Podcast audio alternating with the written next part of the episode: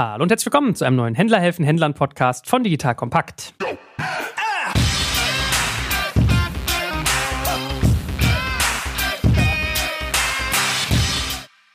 Mein Name ist Joel Kaczmarek und heute widmen wir uns dem schönen Thema, was, glaube ich, viele Händler da draußen beschäftigt. Und zwar sprechen wir über fünf Wege, die typische Multichannel-Falle zu umschiffen. Wir werden sicherlich hier da auch mal ein kleines äh, Augenzwinkern dabei haben, aber wer sich mit dem Thema Handel beschäftigt und vielleicht ein Bestandsgeschäft hat, was es dann in Richtung Online zu transformieren gilt, wird, glaube ich, das Thema Multichannel kennen, vielleicht auch schmerzlich kennen. Mit dem lieben Jan-Philipp Blome, der ist nämlich CEO der Metro Markets GmbH, haben wir heute einen super spannenden Gesprächspartner an der Angel, denn einerseits hat er für die Metro ganz viel aufgebaut im Bereich Handel. Handel, Marktplatz und mehr. Und was er jetzt macht bei Metro Markets, sagt er bestimmt gleich mal selber. So, aber fürs Erwartungsmanagement, das ist ja immer wichtig. Wir werden heute darüber reden, was Multichannel eigentlich genau meint und was so die typische Fehlerwelt dessen ist. Und dann gehen wir auf fünf unterschiedliche Learnings beziehungsweise wie gesagt Wege ein, wie man diese Probleme vermeidet. Als erstes werden wir darüber reden, wie man eigentlich das eigene Markenversprechen online übersetzt. Als zweites wird es um Tech- und Online-Marketing-Capabilities gehen, wie man die aufbauen muss, wenn man wirklich ein erfolgreiches Online-Geschäft haben möchte. Als drittes sprechen wir über die Organisation organisatorische Abbildung. Das heißt, wie hänge ich das Ganze auf? Bevor wir als viertes über typische Multi-Channel Values reden. Also es ist ja nicht alles schlecht daran. Man kann ja auch Gutes mitnehmen. Und nach hinten raus wagen wir dann nochmal die Brille des Finance, nehmen wir da nochmal ein Stück weit auf. Das heißt, da werden wir mal sagen, wie wird eigentlich sozusagen so eine Finanzplanung aussehen, wenn man das in Richtung digital schiebt. So, lieber Philipp, ich habe gelernt, auch wenn dein Name doppelt Jan Philipp heißt. Philipp ist dein Rufname. Schön, dass du da bist. Und ja, sag mal ein bisschen, was du bei deiner neuen Station gerade machst in der Metro Markets GmbH.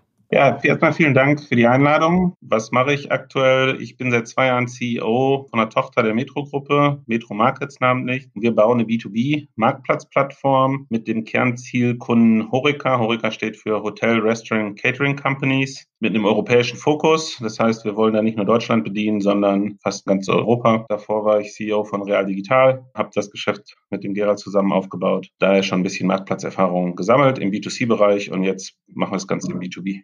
Ja, ich meine, man darf ja auch sagen, dass ihr das sehr erfolgreich gemacht habt. Also ich war ja viel beobachtet, was ihr da getan habt, als die Metro sich mit dem Thema beschäftigt hat, die ganzen Verkaufsthemen auch aufkamen von den stationären Läden versus das Online-Geschäft, hat man euch ja sehr genau auf die Finger geschaut und ich hatte den Eindruck, ihr habt das sehr gut hingekriegt an vielen Stellen. Also dass ihr es sehr gut verstanden habt, ein Online-Angebot abzubilden, was sehr, sehr anders funktioniert als das Offline-Angebot, was sozusagen auf die Eigenarten des Online-Faktors eigentlich eingeht. Und ich glaube, das ist ja auch ein ganz guter Stein des Anstoßes für unser Gespräch heute. Vielleicht kannst du ja mal so zusammenfassen, was du irgendwie irgendwie unter Multichannel und seinen typischen Schmerzpunkten so verstehst? Das Multichannel-Thema ist ja jetzt kein neues mehr. Es ist jetzt eigentlich irgendwo ein bisschen altbacken. Das gibt es seit 15 Jahren. Am Ende geht es ja darum, jede Marke hat irgendeinen Markenkern, Markenversprechen. Und ich glaube, bei Real kann man das wunderbar erklären. Jeder in Deutschland kennt wahrscheinlich den Real-Claim einmal hin, alles drin. Wie übersetze ich den jetzt in die Online-Welt? Ich glaube, das ist die Frage, die man sich stellen muss. Und dann komme ich halt zu einem Marktplatz wenn ich das klassisch machen würde aus meiner stationären Denke heraus, dann würde ich sagen, ah, ich brauche jetzt einen Online-Shop und dann bringe ich die Produkte, die ich in meinen Filialen habe, auch online, weil dann habe ich ja viel Einkaufsmacht und vielleicht kann ich noch ein bisschen mehr einkaufen. Und die Preise, die müssen natürlich auch übereinstimmen, weil sonst habe ich entsprechende Channel-Konflikte. Sieht schon ganz schnell viele Konflikte, die aufkommen. Oder ich sage halt, einmal hin, alles drin ist eigentlich das beste Versprechen für irgendwo eine Plattform, wo man dann tatsächlich nicht nur 10, 20.000 Artikel kriegen kann, sondern 10, 20 Millionen oder mehr. Das ist, glaube ich, das, was man unter Multichannel verstehen sollte. Und man muss auch, glaube ich, verstehen, so eine Multichannel Excellence, ist zumindest meine Überzeugung, kommt halt aus einer Channel Excellence. Also so eine Multichannel Excellence heißt, ich muss im Kanal wettbewerbsfähig sein mit meinen Wettbewerbern. Das heißt, ich muss meinem stationären Geschäft wettbewerbsfähig sein, aber im Online-Geschäft muss ich auch wettbewerbsfähig sein in der Experience. Und das bedeutet dann, dann meistens, dass man diese Channel auch sehr singulär managen muss, weil es doch ganz unterschiedliche Herausforderungen dann zu lösen gibt, um diese Channel Excellence zu erreichen.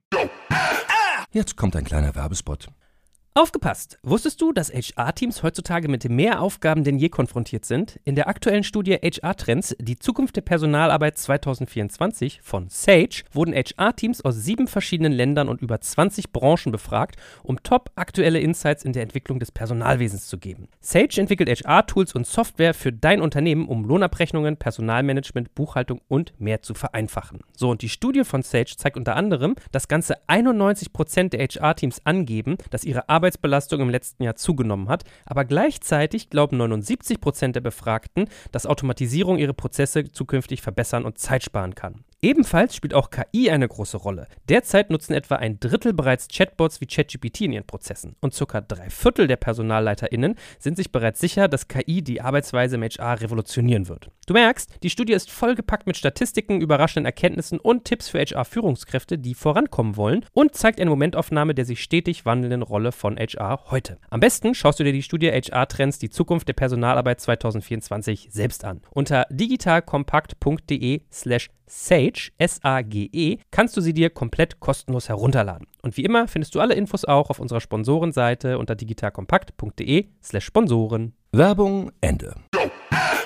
wenn ich so die Kollegen Alexander Graf oder Jochen Krisch bei mir aus dem E-Commerce-Crossover anhöre, dann sagen die ja immer, es gibt eigentlich keine Multichannel Excellence oder? Sie haben bisher noch kein Beispiel von erfolgreichem Multichannel gesehen, sondern man müsste genau das tun, was du gesagt hast, das quasi als einzelnen singulären Kanal verstehen, den man anders bespielt als ein stationäres Geschäft, weil ich glaube, was ja unterm Strich bei vielen Händlern passiert ist, die haben sich irgendwann mal über die Jahre ein erfolgreiches stationäres Geschäft aufgebaut, merken jetzt, der Kundenstrom verlagert sich Richtung Online, denken immer so in diese Richtung, ach okay, das verzahne ich irgendwie miteinander. Ich nehme so das Beste aus beiden Welten mit. Also da ist man ganz schnell hier so bei so Click- und Collect-Geschichten oder im Laden bestellen und nach Hause liefern. Also das sind ja sozusagen so die typischen Herangehensweisen. Und ich lerne jetzt von dir aber auch, ihr habt sozusagen auch die Erfahrung gemacht bei Metro, dass ihr versucht, dieses Markenversprechen auch online einzuhalten, dass ihr das aber anders tut als offline und dass ihr das gar nicht so richtig verzahnt habt. Habe ich das richtig verstanden? Ja, ich glaube, man kann dann im Laufe der Zeit schon natürlich gewisse Dinge verzahnen. Ich glaube zum Beispiel, was man verzahnen muss, ist irgendwo, du brauchst eine Kunden-Identity. Und der Kunde muss dann über alle Businessmodelle eindeutig identifizierbar sein. Und ich muss auch in der Lage sein, irgendwo alle Daten an dieser Identity zu speichern. Das ist, glaube ich, super wichtig. Und daraus kann ich, glaube ich, auch sehr viel Mehrwert generieren, wenn ich all diese Daten an einer Stelle habe und dann für personalisierte Kommunikation, für Recommendations etc. nutze. Aber ich muss im Kern sicherstellen, dass ich verstehe, was sind eigentlich meine Wettbewerber in einem Kanal Kanal und was muss ich dann für eine Experience bieten, die wettbewerbsfähig ist. Und jetzt mache ich natürlich schon einen Fehler in der Erklärung und komme sehr vom Wettbewerb. Ja, ich muss eigentlich fragen, was muss ich eigentlich beim Kunden bieten in dem Kanal, um ein Markenversprechen abzuliefern? Und natürlich schaue ich mir dabei Wettbewerber als irgendwo eine Inspirationsquelle an, aber ich muss natürlich auch darüber hinaus irgendwo gehen. Die Gefahr, die man halt machen kann, und das habe ich immer in meinen Präsentationen, wenn ich halt sage, ich muss das alles verzahnen. Und mein Lieblingsbeispiel ist dann immer, ja, wir müssen dieselben Promotions online und offline machen und dann müssen wir die Offline-Kasse, die halt halt irgendwo gebaut wurde vor 15 Jahren, damit sie zwischen 7 und 22 Uhr funktioniert und dann Nachtlauf machen kann, in Online-Checkout einbauen, haben, glaube ich, viele Unternehmen gemacht. Und ich habe es auch mal gemacht, aber ich würde sagen, das ist der falsche Weg, weil damit werde ich nicht wettbewerbsfähig, damit schaffe ich Abhängigkeiten, die man besser nicht schafft, weil sie einen langsam machen. Und das ist auch nicht das, was der Kunde erwartet. Der Kunde erwartet halt eine Online-Promotion und das kann sein Versandkosten frei, das sind Versandkostenmechaniken, das sind attraktive Preise kontinuierlich, gar nicht dieses Ups and Down, wie man sie vielleicht im stationären Handel kennt, etc.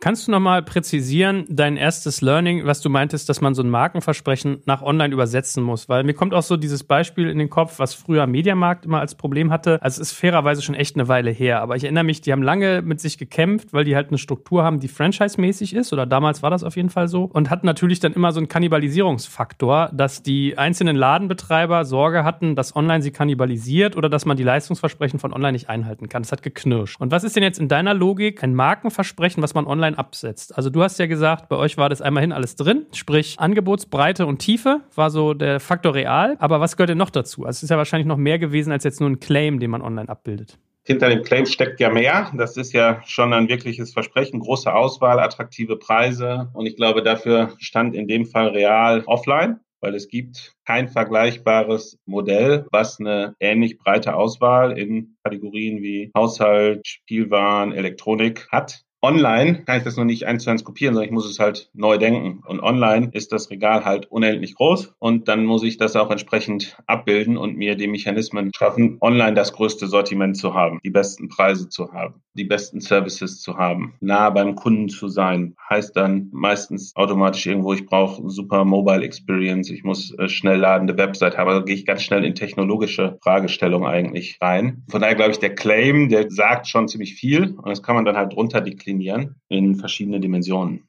Für mich war das immer überraschend. Man kauft eigentlich ein und findet da auch Autoreifen oder Playstation-Spiele oder Lesematerial, Spielzeug, Klamotten und solche Sachen. Wart ihr jemals an dem Punkt, dass ihr darüber nachgedacht habt, zu sagen, wir machen sowas wie LEH angereichert um oder war von vornherein klar, ihr geht eher auf die versandtauglichen Produkte, also auf das, was sozusagen sich online abbilden lässt, wo man keine frische Themen hat, keine Liefergeschwindigkeitsthemen, also nicht so wie bei Food, weil das genau der Faktor ist, dass man das Markenversprechen Vielfalt, aber auf die Kategorien verspricht sozusagen oder anwendet, die man online auch einhalten kann. Ich war automatisch gedanklich immer in dem Non-Food-Bereich und in der Tat haben wir uns darauf fokussiert und haben dann ganz parallel ein Team hochgezogen, was sich um das Food-Thema gekümmert hat. Aber in einem eher zu dem Zeitpunkt experimentellen Charakter, weil das ja dann doch wieder ein ganz anderes Geschäftsmodell ist, was auch online einfach ganz andere Customer Journeys hinterstecken. Du hast auf einmal nicht ein, zwei Artikel im Warenkorb, sondern 40, 50. Der Kunde kommt nicht alle paar Monate, sondern alle Wochen. Das ist dann doch auch wieder eine andere Experience, halt auch ein Learning. Dafür brauche ich halt eine separate Entity, das ist ein separates Geschäftsmodell. Das kann ich irgendwo in eine Art ein Portal, nenne ich es mal, packen, in eine Webseite. Aber am Ende sind es schon komplett unterschiedliche Teams gewesen, Technologien gewesen, mit denen wir das bedient haben und haben haben uns im ersten Schritt, und das war auch der Hauptfokus und das ist auch das, was am erfolgreichsten gewesen ist, auf das Non-Food-Thema fokussiert.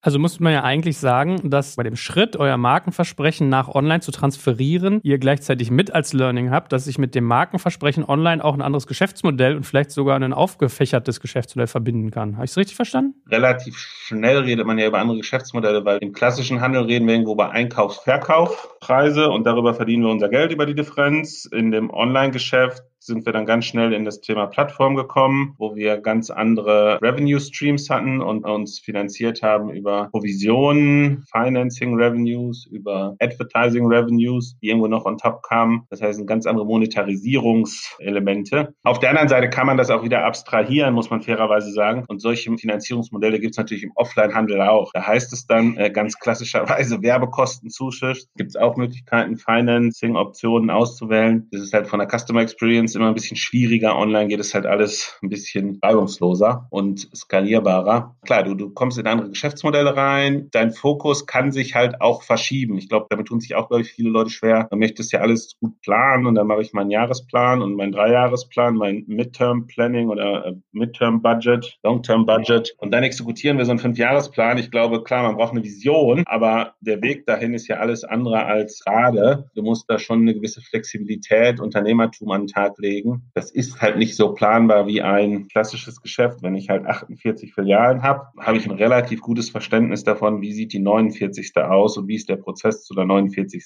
kommen. Und dann kann ich noch sagen, jetzt wird spannend, weil wir jetzt über die Ländergrenze hinweggehen. Aber auch da weiß ich ja eigentlich Bescheid. Da habe ich noch mal ein paar andere Gegebenheiten. Ich glaube, in dieser Online-Reise ist es viel inkrementeller und viel schnelllebiger. Das muss man halt auch irgendwo hinkriegen logische Ableitung aus dem, was du sagst, ist ja, dass da natürlich die Kapazitäten, die ich aufbauen muss im Bereich Technologie und wahrscheinlich aber auch Marketing vermutlich ganz andere sind. Richtig? Auf jeden Fall. Was hast du denn da wahrgenommen? Also wie unterscheidet sich das denn, wenn ich irgendwie stationär versus online, wenn ich quasi da hingehe und mit der Brille IT raufgucke und mit der Brille Marketing in Klammern und Online-Marketing? Ich persönlich habe da natürlich auch eine Reise hinter mir, wenn du fängst halt an mit gewissen Online-Aktivitäten im klassischen Handelsunternehmen und dann gibt es natürlich eine funktionale Organisation und dann redet man mit der IT oder Org-DV-Abteilung auch teilweise noch genannt. Da gibt es ja gar keinen Softwareentwickler, da gibt es maximal Projektmanager. Dann stellst du relativ schnell fest, aber ich rede jetzt irgendwie über meine persönliche Erfahrung 2008. Ja? Dein 2008 ist bei manchen das 2020, von daher ist es schon okay. ja, dann stellst du halt relativ schnell fest, das wird so nicht funktionieren. Dann dann gehst du wahrscheinlich zu einer Agentur, dann stellst du fest, na, eigentlich wäre cool, wenn wir die Kompetenzen in-house hätten und so fängst du dann an, irgendwie dir deinen eigenen Nukleus aufzubauen. Ich glaube, das Komplexeste ist halt, du musst einmal einen Nukleus haben. Wenn du den hast, den dann größer zu machen, das ist auch eine Herausforderung, aber die ist deutlich geringer, als überhaupt diesen Nukleus zu bauen. Und am Ende brachst du halt Tech-Kompetenz. Ja, ich meine, wir haben jetzt bei Metro Markets in 24 Monaten 150 Tech Leute, Engineers, Product Owner, UX, UI aufgebaut und zwar intern. Und ich glaube, das ist halt das Core Asset, weil das sind die Leute, die ich brauche, um das Produkt zu bauen, um das Geschäft zu bauen. Wenn wir da die richtigen Prozesse haben, dann werden wir uns auch gewisse Schwankungen im Markt, geändertes Nutzerverhalten, etc., dann sind wir in der Lage, schnell zu reagieren, wenn ich diese Leute habe und die Fähigkeiten. Wenn ich das nicht habe und ich muss dann immer wieder irgendeinen externen beauftragen und ich habe gar nicht dieses Know-how, bin ich, glaube ich, erstens sehr, sehr abhängig und zweitens unglaublich langsam. Und aus meiner Sicht fehlt mir dann eigentlich das, was mein Geschäft ausmacht macht. Nämlich ich bin nicht mehr der bestimmt, wie ich was verkaufen kann. Ich habe gar keinen Grip daran. Mir fehlt eigentlich die Kernkompetenz. Das ist ein bisschen die Tech-Sicht. Ich glaube, aus Online-Marketing-Sicht ist es ganz ähnlich. Ja, ich meine, auch da, ich habe früher dann angefangen, mit Agenturen zu arbeiten, dann arbeitest du dich selber ein, dann stellst du schnell fest, dass das Modell oft mal wie Agenturen incentiviert werden, gar nicht so zielführend ist mit einer Optimierung auf gewisse KPIs, dann optimierst du das und dann kommst du irgendwann zu, na, eigentlich müssen wir das jetzt inhausen. Auch da ist dann dasselbe, da musst du irgendwann einmal den Weg gehen, der ist dann schmerzhaft, aber wenn es dann hast, dann hast du, glaube ich, auch da wieder die Assets, die du brauchst, um zu skalieren im Haus. Und wenn du den Nukleus hast, kannst du da dann auch um den Nukleus herum relativ zügig weitere Fähigkeiten aufbauen. Hängt ja eng zusammen, Tech und Marketing. Wenn ich mir jetzt heute mein Marketing angucke, ich glaube, da haben wir vier Teamleads, da können drei vom Programmieren. Nicht alles, aber die können zumindest Python, die können irgendwo Daten aus einer Datenbank kriegen. Und das sind halt andere Fähigkeiten als die, die du in einem klassischen Marketing Marketingorganisation im Handelsunternehmen erwarten würdest? Na, ich glaube, wir könnten sowieso einen ganz eigenen Podcast machen zum Thema, wie muss IT aussehen für ein digitales Unternehmen. Aber wenn du es nochmal runterbrichst, was brauchst du quasi online für eine andere Personalstruktur oder auch Vorgehensweise im Bereich Tech, als du es vielleicht offline brauchst? Also wir reden ja auch von sowas wie schnell MVPs produzieren, schnell Produkte vertesten, Features hinzunehmen, sehr, sehr vieles parallel machen, viel, viel kürzere Zyklen und so weiter und so fort. Das heißt, wie sieht denn da der Apparat aus oder was muss der Apparat leisten? Vielleicht muss man so rum eher fragen.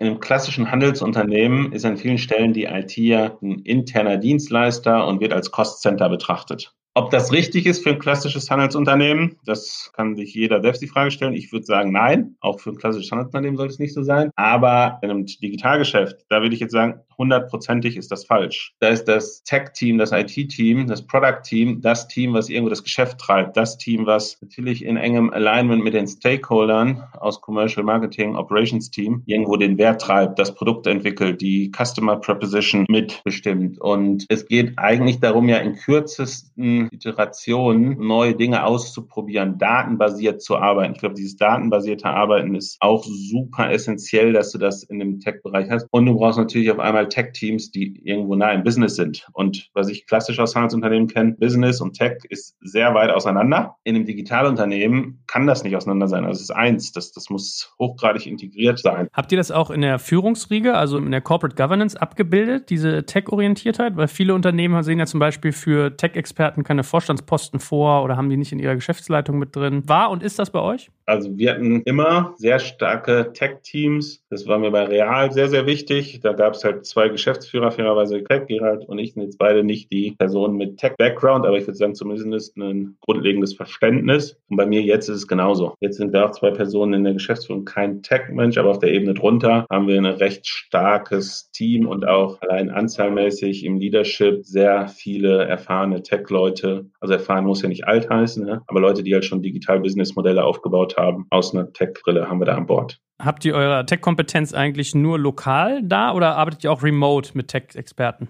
Hat natürlich eine gewisse Delivery-Druck, haben dann uns schnell ein kleines Team in Düsseldorf aufgebaut, aber gleichzeitig mit Partnern in Osteuropa die erste Version der Plattform gebaut, haben dann aber nach und nach immer mehr Produktteams ingesourced. Seit 1.10. haben wir ein Office in Palma und Mallorca und so haben wir jetzt de facto die ganzen Teams in-house, aber halt an zwei Standorten. Und Palma ist für uns jetzt attraktiver als Osteuropa, weil von Düsseldorf kann man stündlich, zumindest in Nicht-Covid-Zeiten, nach Palma fliegen und ist dann auch ganz attraktiver Standort.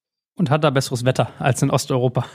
Außer man steht auf Schneemänner bauen. Gut, also wir fassen nochmal ganz kurz zusammen. Andere Tech-Anforderungen, sehr viel mehr auf Geschwindigkeit ausgerichtet, auf Ausprobieren, viel, viel näher dran an der Wertschöpfung, also elementarer Bestandteil der Wertschöpfungskette. Gar nicht Cost-Center, sondern eigentlich quasi der Produktkern. Wichtig war auch sozusagen anderer HR-Faktor und den gar nicht nur in-house, sondern auch remote abbildbar und verteilt über Standorte. Wenn du nochmal ganz kurz den Blick auf Online-Marketing setzt, weil du auch gesagt hast, da sind andere äh, Faktoren gefragt. Du hast vorhin erzählt, 66 Prozent deiner Marketing-Heads können programmieren. Was ist denn da als neue Anforderung hinzugekommen? Also ist das zum Beispiel so, dass die sehr viel mit Rohdaten arbeiten müssen und die dann in unterschiedliche Tools quasi migrieren im Sinne von so einem Data Warehouse? Oder woran liegt es, dass bei dir selbst die Marketing-Leute jetzt schon programmieren können? Wenn ich jetzt mir eine klassische Marketingabteilung angucke, dann sind es eher Leute, die aus einer visuellen Schule kommen. Und in der Online-Welt, am Ende geht es ja um datengetriebenes Optimieren. Um das möglichst gut zu machen, ist es halt wichtig, alle Datenquellen anzuzapfen, die Daten irgendwo an einer Stelle zusammenzubringen und dann wiederum nutzbar zu machen für Optimierung im Targeting, für Optimierung im Bidding etc. Marketing ist für mich eigentlich immer dieser krasseste Beispiel, weil da hast du echt teilweise klassische Marketing-Leute und Online-Marketing-Leute und wenn du die zusammensetzt, ja, das wie, du würdest mich mit einem Chinesen in den Raum setzen. Wir, wahrscheinlich würden wir uns nicht verstehen, außer wenn wir Google Translate hätten. Und so ähnlich ist das da, glaube ich, auch. Das sind krass unterschiedliche Welten, wenn jemand irgendwo 15 Jahre Branding und visuelle Themen kommt und die anderen kommen aus einer rein datengetriebenen Performance-Sicht. Das ist teilweise spannende Situationen, die sich dann ergeben. Aber du brauchst trotzdem beide bei euch noch, weil ich erinnere mich, es gab ja damals so den großen Aha-Knall-Effekt sozusagen mit Zalando. Als Zalando irgendwie einen großen Teil seiner Marketing-Mitarbeiter entlassen hatte und keiner hat es so richtig verstanden in der Sekunde oder es waren viele überrascht ein Stück weit und da war aber genau dieser Faktor sehr zentral, dass sie halt gesagt haben, sie brauchen jetzt weniger People-Umsetzungspower im Sinne von die Creatives erstellen, sondern sie brauchen eigentlich Datenexperten, die diese Optimierung gesteuert kriegen. So und deswegen fielen irgendwie ganz viele Personenprofile weg. Wie ist denn bei euch diese Ratio zwischen alter Marketing-Schule und neuer datengetriebener Marketing-Schule? Jetzt heute ist wahrscheinlich so drei Viertel eher datengetrieben, eher analytisch, ein Viertel noch Leute, die irgendwo kreativ aus der Branding kommen und Projektmanagement auch drumherum machen. Und ich glaube, das brauchen wir auch. Ich glaube, so eine Markenführung ist ja nichts ganz Triviales und das kann ich halt auch nicht nur mit Daten machen, sondern brauche ich schon noch ein bisschen mehr. Aber ich glaube, entscheidend ist halt diese 75 Prozent oder zwei Drittel, das ist auch, glaube ich, egal, wie viel es genau. In der klassischen Retail-Marketing-Abteilung gab es die gar nicht. Das, was man lernen muss, was man dann auch aufbauen muss und dann auch wieder da zwischen diesen Welten die Brücken zu bauen. Jetzt kommt ein kleiner Werbespot. Aufgepasst! Wusstest du, dass HR-Teams heutzutage mit mehr Aufgaben denn je konfrontiert sind? In der aktuellen Studie HR Trends, die Zukunft der Personalarbeit 2024 von Sage, wurden HR-Teams aus sieben verschiedenen Ländern und über 20 Branchen befragt, um top aktuelle Insights in der Entwicklung des Personalwesens zu geben. Sage entwickelt HR-Tools und Software für dein Unternehmen, um Lohnabrechnungen, Personalmanagement, Buchhaltung und mehr zu vereinfachen. So, und die Studie von Sage zeigt unter anderem, dass ganze 91% der HR-Teams angeben, dass ihre Arbeit Arbeitsbelastung im letzten Jahr zugenommen hat, aber gleichzeitig glauben 79 Prozent der Befragten, dass Automatisierung ihre Prozesse zukünftig verbessern und Zeit sparen kann. Ebenfalls spielt auch KI eine große Rolle. Derzeit nutzen etwa ein Drittel bereits Chatbots wie ChatGPT in ihren Prozessen und circa drei Viertel der PersonalleiterInnen sind sich bereits sicher, dass KI die Arbeitsweise im HR revolutionieren wird. Du merkst, die Studie ist vollgepackt mit Statistiken, überraschenden Erkenntnissen und Tipps für HR-Führungskräfte, die vorankommen wollen und zeigt eine Momentaufnahme der sich stetig wandelnden Rolle von HR heute. Am besten schaust du dir die Studie HR-Trends, die Zukunft der Personalarbeit 2024 selbst an. Unter digitalkompakt.de slash Sage, S-A-G-E, kannst du sie dir komplett kostenlos herunterladen. Und wie immer findest du alle Infos auch auf unserer Sponsorenseite unter digitalkompakt.de slash Sponsoren. Werbung Ende. Jetzt können wir eigentlich auch schon zu deinem dritten Thema überleiten, nämlich die organisatorische Abbildung, weil das, was du gerade beschrieben hast, dass ihr einen Markenversprechen online anders umsetzt und auch mit einem anderen Geschäftsmodell als offline, dass ihr dann dezidierte Tech- und Marketing-Capabilities braucht, die anders aussehen als für eine Offline-Firma, lässt ja nahelegen, das klingt für mich sehr stark nach Greenfield, dass man sich halt überlegen muss, integriere ich das in eine Bestandsorganisation mit aller Reibung, die das produziert, oder versuche ich quasi so ein Beiboot zu bauen oder vielleicht ein komplett eigenes zweites Schiff sozusagen. Was ist da dein Learning? Ich habe jetzt, glaube ich, beide Dinge erlebt und meine persönlichen Erfahrungen gemacht. Es gibt keinen ganz einfachen Weg und es gibt keinen schmerzfreien Weg. Ich würde immer den Weg wählen des Beiboots und das Beiboot kann dann hoffentlich im Laufe der Zeit irgendwo größer werden und ist dann irgendwann mehr als ein Beiboot. Du brauchst diese Geschwindigkeit, die wir vorhin im Tech-Bereich angesprochen haben, die diese Agilität, die möchtest du eigentlich auf andere Themen übertragen. Du brauchst eine Endkundenlogistik. Normalerweise hast du keine Endkundenlogistik und wenn du das B2B, also Inhouse-Logistik machst, macht jetzt auf einmal Endkundenlogistik, das ist halt was ganz anderes. Und deshalb bin ich immer Freund von einem Beiboot und je mehr wir uns auf den Kanal fokussiert haben, je mehr wir darauf optimiert haben, desto erfolgreicher war das Geschäft. Und das bringt natürlich neue Herausforderungen mit sich, nämlich du musst ja irgendwo trotzdem, operierst du unter einer Marke, also du kannst den About You Otto-Ansatz wählen, wo du noch eine neue Marke komplett aufbaust, aber wir haben es jetzt immer gemacht unter derselben Marke. Und das bringt natürlich dann schon auch nochmal gewisse Reibungen mit sich. Und ich glaube, das hat ganz viel mit Transformation, mit Change Management zu tun, mit Erklären, mit Vermitteln. Du musst immer wieder die Brücken bauen. Das ist starke Leadership-Aufgabe. Ohne das funktioniert es halt auch nicht. Und was hast du sozusagen für einen Preis dafür gezahlt bisher? Weil man kennt ja so diese Klassiker, die da drüben geben das Geld aus, was wir verdienen und irgendwie warum dürfen die so innovativ sein und wir nicht? Also hattest du mit solchen Reibungen zu tun, wenn du das nach diesem Vorgehen gemacht hast? Ich meine, jetzt gerade hast du es ja auch so ein Stück weit, dass du ein Beiboot baust. Solche Erfahrungen habe ich auch und ich kann die dann auch, wenn man sich in die Situation reinversetzt, wenn ich in die Menschen reinversetzt, kann ich viele Dinge davon verstehen. Da gibt es halt Mitarbeiterabteilungen, die haben starken Kostendruck, verantworten vielleicht ein schrumpfendes Geschäft und dadurch wird der Druck immer höher. Und auf der anderen Seite wird was Neues aufgebaut, woran investiert wird. Dass das erstmal zum Konflikt führt, würde ich sagen, ist erstmal menschlich. Die Frage ist halt, wie weit lässt man das eskalieren und wie viel Zeit investiert man da rein, sowas aufzulösen? Wie viel Zeit bringt man mit den Leuten? Und aus mein, meiner Erfahrung ist eigentlich, solange du dann immer wieder Zeit miteinander verbringst, immer wieder Dinge erklärst, kannst du eigentlich diese Konflikte auflösen. Auch wenn sie dann immer wieder mal hochkommen, aber die Leute oder was heißt auflösen ist vielleicht falsch, aber du generierst ein Verständnis füreinander, weil ich meine, die meisten Leute nehmen ja wahr, was um sie herum passiert und wie sich die Welt verändert und dass es eine Notwendigkeit gibt, Dinge zu verändern. Ja, mein bestes Beispiel, ich musste mal zu einem Betriebsrat und der Betriebsrat hat mir dann gesagt, nachdem wir das alles vorgestellt hatten und alle waren in Sorge, dass es dann sehr kritisch weggeht, der hat gesagt, naja, Herr Blome, hoffentlich sind wir nicht zehn Jahre zu spät. Und normalerweise erwartest du dann sehr kritische Fragen, die auch dann aus deren Position, wenn man sich reinversetzt, sehr verständlich sind. Aber das zeigt dir, dass es auch ein Verständnis dafür gibt. Und deshalb glaube ich, ist eine wichtige Aufgabe im Leadership an so einer Stelle, dass du nicht nur das Neue aufbaust, sondern du hast auch eine Verantwortung für eine Transformation, für Erklären, für Vermitteln. Das kann nicht nur die Aufgabe des Digitalteams sein. Ich glaube, das ist auch die Aufgabe des Leaderships für das klassische Geschäft, für die Gesamtorganisation. Und wie machst du es rein formell? Also wenn ich jetzt hingehe und sage, ich brauche eine zweite Entität auf, das ist ja oft so ein Budgetierungsthema auch. Also eigentlich heißt es ja im Klartext, dass du quasi deine Innovationspipeline ein Stück weit outsourcest oder parallelisierst und musst dafür separate Budgets vorsehen. Ist das was, wo du in der Vergangenheit gemerkt hast, dass man da viele Debatten und viele Gespräche führen muss mit einem Vorstand, mit den Abteilungsbereichen und so weiter und so fort?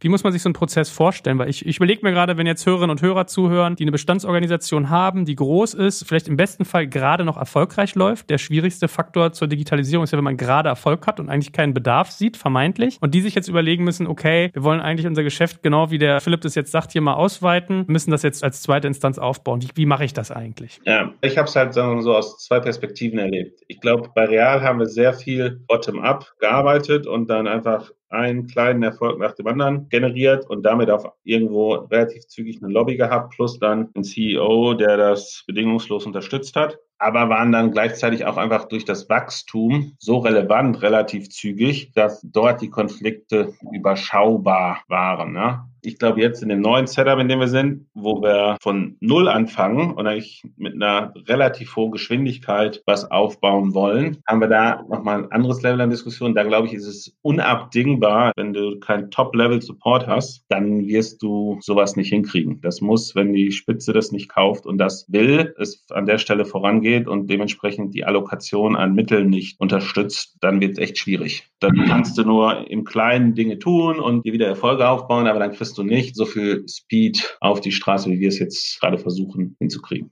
Anderer Faktor aus Organisationssicht, bevor wir abschließend auch mal ein bisschen über Multichannel Values noch sprechen, Finance. Ganz viele Unternehmen machen ja irgendwie so eine P&L seit einer langen Zeit, haben jetzt aber so ein Geschäft vor sich, was wahrscheinlich dem sehr stark zuwiderläuft. Was ist dein Learning in dem Bereich Finance gewesen? Als erstes musst du dir überlegen, wie sieht eigentlich eine E-Commerce-PNL aus oder eine Marktplatz-PNL, wenn wir über einen Marktplatz reden. Weil wenn ich eins zu eins meine Retail-PN-Struktur, die ich denke, meine Kostenstruktur, wenn ich die nehme und auf Online transformiere, die Erwartungen, die ich daraus kenne, das geht schief. Ja, habe ich selber erlebt, kenne ich aber viele andere, die das auch erlebt haben. Die kamen aus ihrer Offline-Welt und dann haben gesagt, oh, jetzt müssen wir digitalisieren. Wir kennen unsere Kostenstruktur. Wir haben ja auch keine Ahnung, beauftragen wir mal einen Dritten, der das für uns macht. Wir wissen ja, wie viel Geld wir verdienen, kennen wir ja aus unseren Stores. Da wissen wir auch, wie viel wir dem zahlen können. Und dann auf einmal stellen wir fest, wir verdienen online viel weniger, weil die Warenkorbstruktur anders ist, weil die Artikelzusammensetzung, Kategoriezusammensetzung ganz anders ist. Auf einmal geht das ganze Konstrukt nicht mehr auf. Und dann kannst du halt eine andere Frage, wo du sagst, ich gucke mir jetzt einfach an, wie, wie sind eigentlich von relevanten Wettbewerbern die Strukturen aus und daran orientiere ich mich. Und dann habe ich noch die Herausforderung, dass wenn ich in, in mal gesättigten Markt, in einer gesättigten Strukturen unterwegs bin, dann sind für mich natürlich ganz andere Metriken wahrscheinlich relevant als in einem Markt, wo es um Wachstum, wo es um Marktanteile geht. Ja, also die typische Diskussion, wann haben wir denn jetzt EBIT Contribution? Wann verdienen wir denn jetzt wie viel Geld? Und dann sage ich mal, die Frage ist ja, wollen wir jetzt Geld da wollen wir jetzt Marktanteile, positiven Cashflow generieren, den ich wiederum in Wachstum investieren kann. Und umso stärker ich normalerweise wachse, wenn ich gewisse Mechanismen einmal im Griff habe, umso mehr Cashflow produziere ich ja normalerweise in einem Modell, um dann wieder in Wachstum investieren zu können. Da helfen dir eigentlich auch Leute, die aus dem Private Equity oder aus dem Venture Capital Bereich kommen, wenn du die in deinen Konzernstrukturen hast, die halt einfach verschiedene Strukturen kennen und nicht nur die pure Retail, filialisierter Einzelhandel. Und das ist, glaube ich, super wichtig, weil sonst steuerst du gegen die falschen Ziele relativ zügig. Und dann versuchst du ganz schnell EBIT-positiv zu sein, was wahrscheinlich gar nicht so zielführend ist. Habt ihr in der Vergangenheit sowas dann quasi mit ausgelagert komplett? Also ist das auch so ein Faktor, dass man sagt, äh, so wie ich IT-Marketing rüberhebe in eine separate Entität, mache ich das natürlich auch mit der Buchhaltung und mit dem ganzen Finance-Thema? Äh, wir haben dann in der Tat im Laufe der Zeit wirklich auch die Admin-Funktionen auch selbst aufgebaut, sowohl in Real Digital als auch jetzt bei Metro Markets von Tag 1 an und auch Legal. Legal ist auch nicht zu unterschätzen und ich halte das für absolut essentiell. Du hast andere Prozesse, andere Sichtweisen. Natürlich, wenn es am Ende um Allokation von Mitteln geht, dann hast du natürlich eine Diskussion auf anderen Ebenen, aber dass wir unsere Themen im Griff haben, dafür ist es wichtig. Ich glaube, bei Legal kann man, an Legal kann man es auch nochmal erklären. Wenn du einen klassischen Händler hast, äh, bei dem geht es ja im Legal-Bereich sehr viel um Risikominimierung. Das Datenschutzteam hat sich dann mit Datenschutz rund um Personalakten beschäftigt. Ja, jetzt ein bisschen ketzerisch. Aber für uns geht es halt um ein paar andere Dinge an der Stelle. Und wenn man das nicht unternehmerisch managt, dann wirst du halt nicht die Daten sammeln, die du brauchst, um vernünftiges Online-Marketing machen zu können. Und automatisch hast du einen Wettbewerbsnachteil. Und natürlich wollen dann die relevanten Talents auch nicht bei dir arbeiten, wenn du die Daten nicht zur Verfügung stellst. Und deshalb haben wir von Tag eins an eigene Anwälte, die bei uns in den Teams sitzen, die kontinuierlich mit den Product-Teams arbeiten, die verstehen, wie die Arbeitsweisen sind und halte ich für absolut essentiell. Finance genauso. Ja, man merkt, es klingt wie ein Teufelskreis, der sehr schnell einsetzen kann und sich selbst verstärkt. Letzter Punkt. Wir haben jetzt natürlich das Wort Multichannel kaum noch in den Mund genommen, weil wir die Problemwelten dessen ja skizziert haben. Aber es mag ja auch Vorteile haben oder Elemente, die man daraus sichern kann. Also früher war ja auch nicht alles schlecht sozusagen und heute ist es besser. Was sind denn so Multichannel Values, die du siehst, die man durchaus auch betrachten und vielleicht verwenden sollte?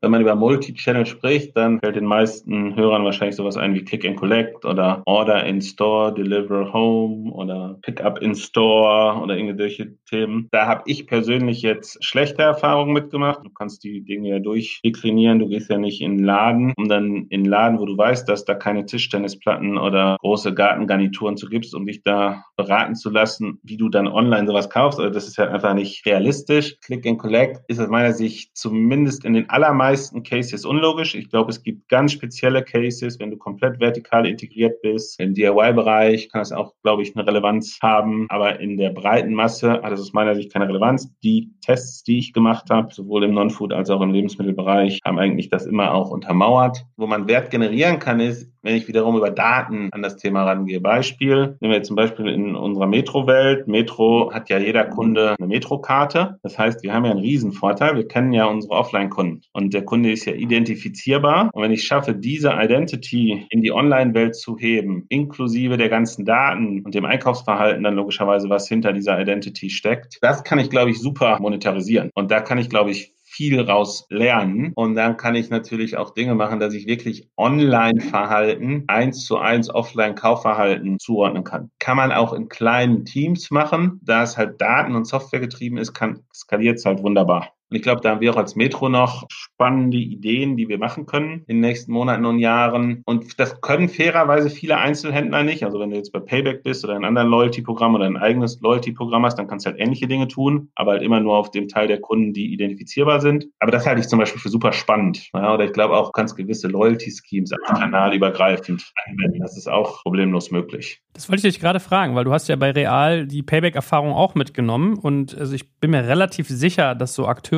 wie ein DM einen Payback halt vor allem vor dem Hintergrund sieht, ihre Kunden identifizierbar zu machen, wenn sie quasi virtuell auch auf DM sozusagen zugreifen oder den Prozess des, der Kundenkenntnis zu strukturieren. Und ich meine, man ist ja immer so ein Stück weit verführt, so die nächste Mitgliedskundenkarte zu machen. Ja, also es gibt ja genügend Beispiele, weiß ich nicht, die Douglas-Karte. Bei Metro ist ja speziell, da habt ihr ja quasi durch den Großhandelszugang ist das ein bisschen bisschen wie so ein Gatekeeper gleichzeitig. Also da ist quasi die Kundenkenntnis gar nicht so sehr im, im Sinne von Loyalty auch gesehen, sondern im Sinne von Zugang zum Produkt eigentlich. Was ist denn da dein Blick? Also wenn ich jetzt jemand bin, der noch kein Loyalty-Scheme hat, installiert, eins selber aufsetzen, mit Payback was machen oder Deutschlandcard und wen es da noch da draußen gibt, was ist da dein Blick drauf? Am Ende lebt ja so ein Loyalty-System von der Relevanz. Und es ist für mich als Unternehmen dann irgendwo sinnvoll, wenn ich eine hohe Durchdringung hinkriege. Und da muss ich mich halt fragen, ob ich als Standalone-Unternehmen das hinbekomme oder ob ich mich besser irgendeinem Programm anschließe. Wenn ich mich dafür entscheide, ich möchte mich einem Programm anschließen, dann hast du die Partner genannt, die es hier in Deutschland gibt. Also ich halte das für sehr wichtig, wenn ich Multichannel machen will, dass ich halt in der Lage bin, irgendwo meinen Offline- und meinen Online-Kunden zusammenzubringen und einen Blick auf diesen Kunden zu haben. Im Übrigen, wenn ich das kann, kann ich auch über Zahlen Stellen relativ schnell, zumindest konnten wir es sowohl bei Real, da haben wir es über Payback gemacht, bei Metro haben wir unsere eigenen Daten, relativ schnell zeigen, dass so, so Kannibalisierungsängste halt Ängste sind und Theorien und rein praktisch, dass sich nicht mit dem Kundenverhalten deckt, sondern dass es immer darum geht, Share of Wallet zu erhöhen, wenn der Kunde mehr Touchpoints mit der Marke hat, wenn der in mehr Businessmodellen mit der Marke interagiert, dass der Umsatz je Kunde eigentlich steigt. Ja, aber es hat natürlich auch ganz viel mit Marketing zu tun, dass ich diese Dinge belegen kann mit Zahlen, ist eigentlich ein Seiteneffekt. Aber ich glaube, es ist super wichtig, dass ich den Kunden zusammenführen kann, dass ich verstehe, wie der Kunde sich kanalübergreifend bewegt und das wiederum kann ich für Marketing nutzen. Und das für mich, was ich jetzt als sinnvolles Element von einer Multichannel-Strategie sehen würde.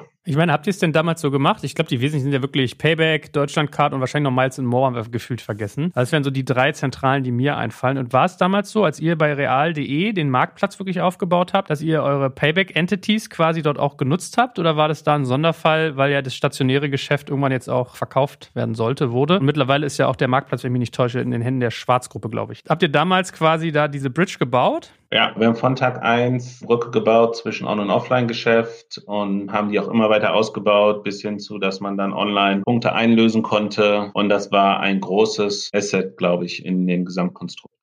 Gut, lieber Philipp, es hat viel Spaß gemacht, weil irgendwie du auch sehr ehrlich, glaube ich, so über deine eigenen Learnings und die Fehler und die Fallen, die man dann selber auch tappt über die Jahre gesprochen hast. Und ich bin gespannt, wie das äh, mit den Metro Markets weitergeht. Da seid ihr ja fast eher softwarelastig unterwegs als handelsorientiert, könnte man sagen. Aber ich glaube, vieles, was wir jetzt hier gesagt haben, ist darauf auch applizierbar. Von daher bin ich mal gespannt und freue mich darauf, da auch noch weiter in Zukunft von deinem Wissen partizipieren zu dürfen und dich ein bisschen aus der Ferne zu verfolgen. Also lieben Dank dir.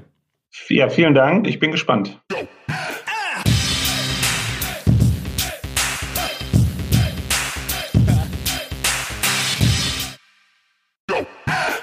Jetzt kommt ein kleiner Werbespot. Aufgepasst! Wusstest du, dass HR-Teams heutzutage mit mehr Aufgaben denn je konfrontiert sind? In der aktuellen Studie HR Trends, die Zukunft der Personalarbeit 2024 von Sage, wurden HR-Teams aus sieben verschiedenen Ländern und über 20 Branchen befragt, um top aktuelle Insights in der Entwicklung des Personalwesens zu geben. Sage entwickelt HR-Tools und Software für dein Unternehmen, um Lohnabrechnungen, Personalmanagement, Buchhaltung und mehr zu vereinfachen. So, und die Studie von Sage zeigt unter anderem, dass ganze 91% der HR-Teams angeben, dass ihre Arbeit Arbeitsbelastung im letzten Jahr zugenommen hat, aber gleichzeitig glauben 79 Prozent der Befragten, dass Automatisierung ihre Prozesse zukünftig verbessern und Zeit sparen kann. Ebenfalls spielt auch KI eine große Rolle. Derzeit nutzen etwa ein Drittel bereits Chatbots wie ChatGPT in ihren Prozessen und circa drei Viertel der PersonalleiterInnen sind sich bereits sicher, dass KI die Arbeitsweise im HR revolutionieren wird. Du merkst, die Studie ist vollgepackt mit Statistiken, überraschenden Erkenntnissen und Tipps für HR-Führungskräfte, die vorankommen wollen und zeigt eine Momentaufnahme der sich stetig wandelnden Rolle von HR heute. Am besten schaust du dir die Studie HR-Trends, die Zukunft der Personalarbeit 2024 selbst an. Unter digitalkompakt.de slash Sage, S-A-G-E, kannst du sie dir komplett kostenlos herunterladen. Und wie immer findest du alle Infos auch auf unserer Sponsorenseite unter digitalkompakt.de slash Sponsoren. Werbung Ende.